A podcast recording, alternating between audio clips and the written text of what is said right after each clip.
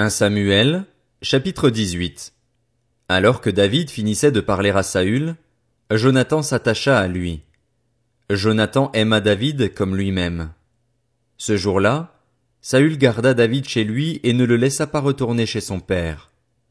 Jonathan fit alliance avec David, parce qu'il l'aimait comme lui-même.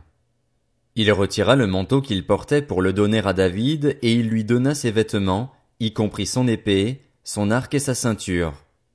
David partait en campagne, et il réussissait partout où l'envoyait Saül. Celui-ci le mit à la tête des hommes de guerre, et il plaisait à tout le peuple, même aux serviteurs de Saül. Alors qu'il revenait de guerre, après que David eut tué le Philistin, les femmes sortirent de toutes les villes d'Israël à la rencontre du roi Saül. Elles chantaient et dansaient au son des tambourins et des triangles, et elles poussaient des cris de joie. Les femmes qui chantaient se répondaient les unes aux autres en disant Saül a frappé ses mille, et David ses dix mille. Saül fut très irrité, il prit très mal la situation. Il dit On en donne dix mille à David, et c'est à moi que l'on donne les mille. Il ne lui manque plus que la royauté.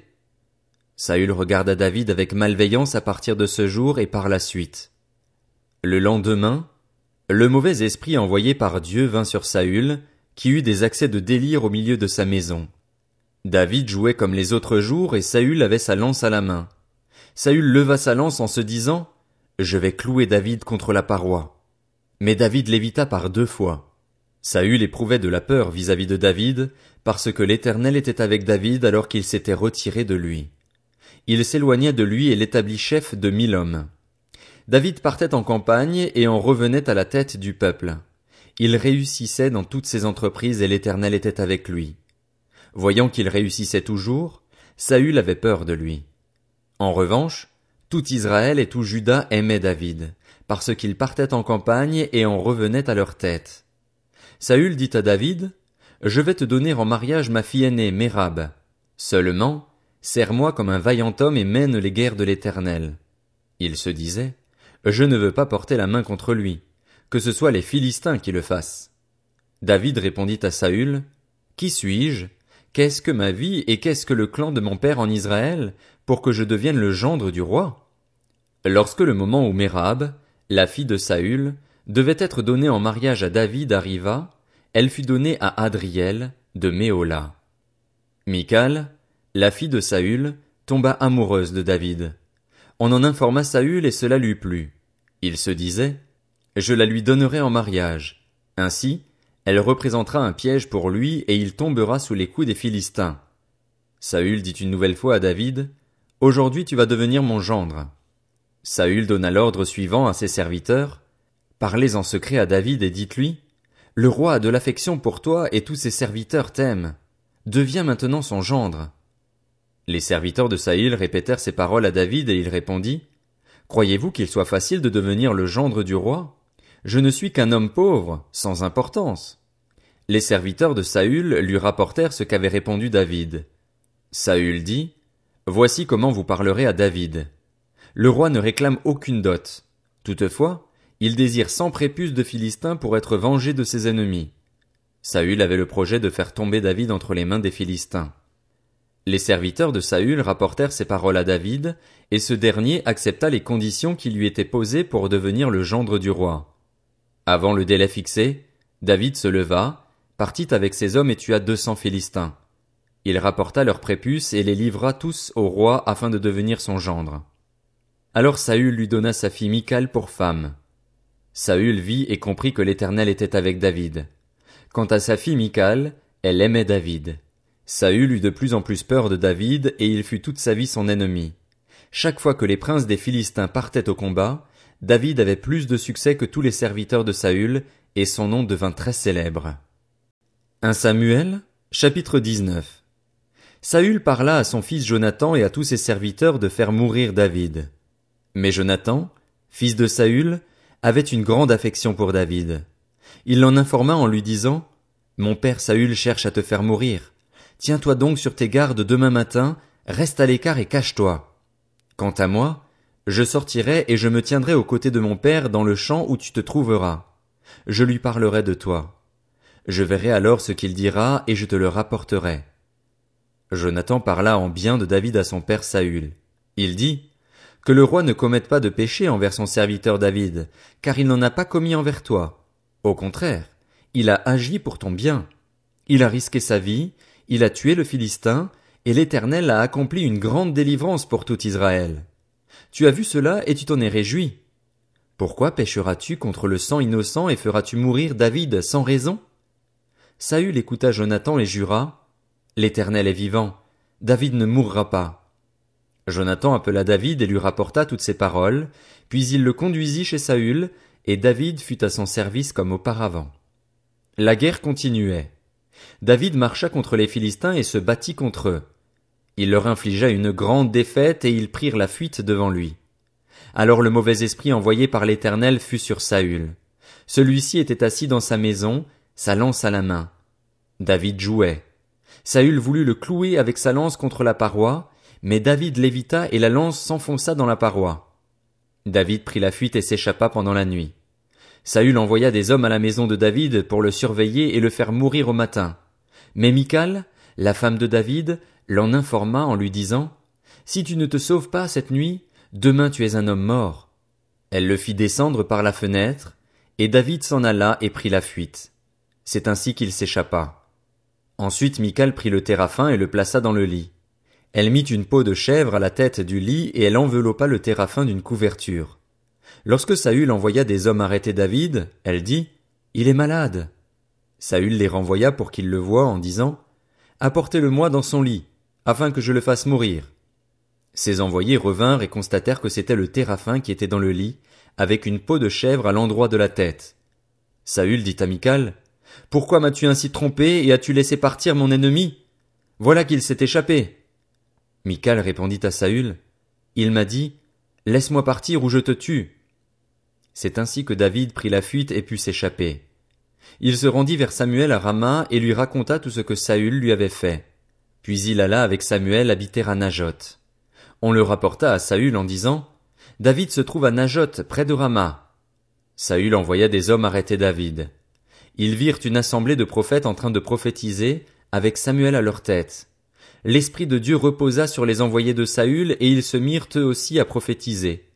On le rapporta à Saül, qui envoya d'autres hommes, et eux aussi se mirent à prophétiser.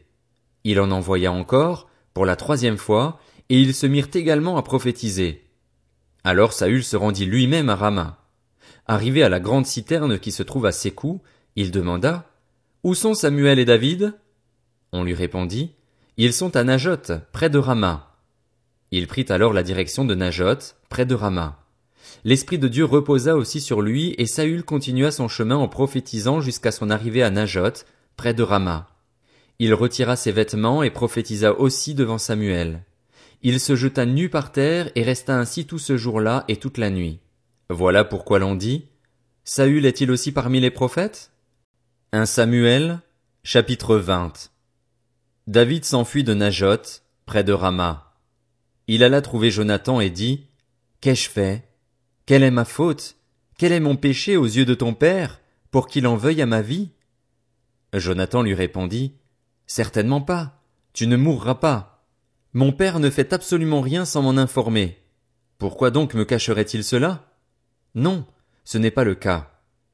David répéta avec serment, Ton père sait bien que j'ai trouvé grâce à tes yeux, et il se sera dit, Que Jonathan ne le sache pas, cela lui ferait de la peine.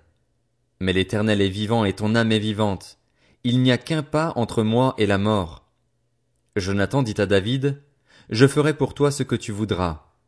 David lui répondit, Demain, c'est le début du mois et je devrais normalement manger à la table du roi. Laisse-moi partir. Je me cacherai dans les champs jusqu'au soir du troisième jour. Si ton père remarque mon absence, tu diras, David m'a supplié de le laisser aller à Bethléem, sa ville d'origine, parce qu'il y a un sacrifice annuel pour toute sa famille. S'il dit, c'est bien, ton serviteur alors n'a rien à craindre. Mais si la colère s'empare de lui, sache qu'il a décidé de me faire du mal. Montre donc ton attachement à ton serviteur, puisque tu as fait une alliance devant l'Éternel avec moi. Et si je suis coupable de quelque chose, enlève-moi toi-même la vie. En effet, pourquoi me conduirais-tu jusqu'à ton père? Jonathan lui dit, Sois bien certain que je t'informerai, si j'apprends que mon père a décidé de te faire du mal. David demanda à Jonathan, Qui m'informera dans le cas où ton père te répondrait avec dureté?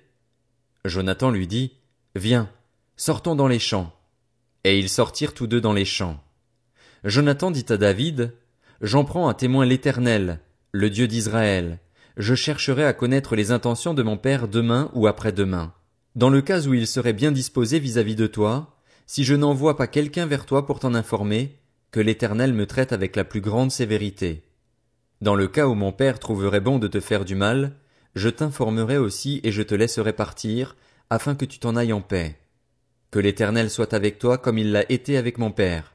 Si je reste en vie, veuille agir envers moi avec la bonté de l'Éternel, et si je meurs, ne retire jamais ta bonté envers ma famille, pas même lorsque l'Éternel supprimera chacun de tes ennemis de la surface de la terre. En effet, Jonathan a fait alliance avec la famille de David. Que l'Éternel se venge des ennemis de David. Jonathan fit encore prêter serment à David au nom de son amour pour lui, car il l'aimait comme lui-même. Jonathan lui dit, Demain, c'est le début du mois. On remarquera ton absence, car ta place sera vide. Tu descendras le troisième jour jusqu'à l'endroit où tu t'étais caché le jour où l'affaire a commencé, et tu resteras près de la pierre des ailes. Je tirerai trois flèches du côté de la pierre, comme si je visais une cible. J'enverrai un jeune serviteur en lui disant, Va retrouver les flèches. Si je lui dis, Les flèches sont moins loin que toi, prends-les. Alors viens, car il y a paix pour toi et tu n'as rien à craindre, l'éternel est vivant. Mais si je dis au jeune homme, Les flèches sont plus loin que toi, alors va-t'en, car l'Éternel te fait partir. L'Éternel est pour toujours témoin de la parole que nous nous sommes donnée l'un à l'autre. David se cacha dans les champs.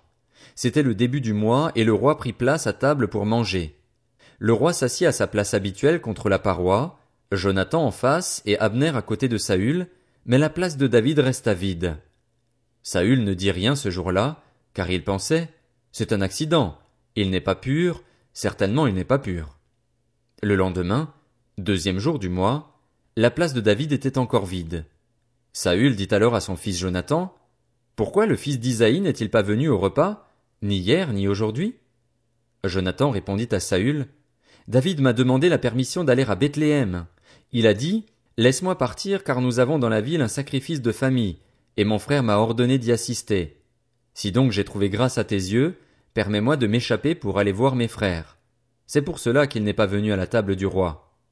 Alors la colère de Saül s'enflamma contre Jonathan et il lui dit, Fils d'une femme perverse et rebelle, je sais bien que tu as pris parti pour le fils d'Isaïe, à ta honte et à celle de ta mère.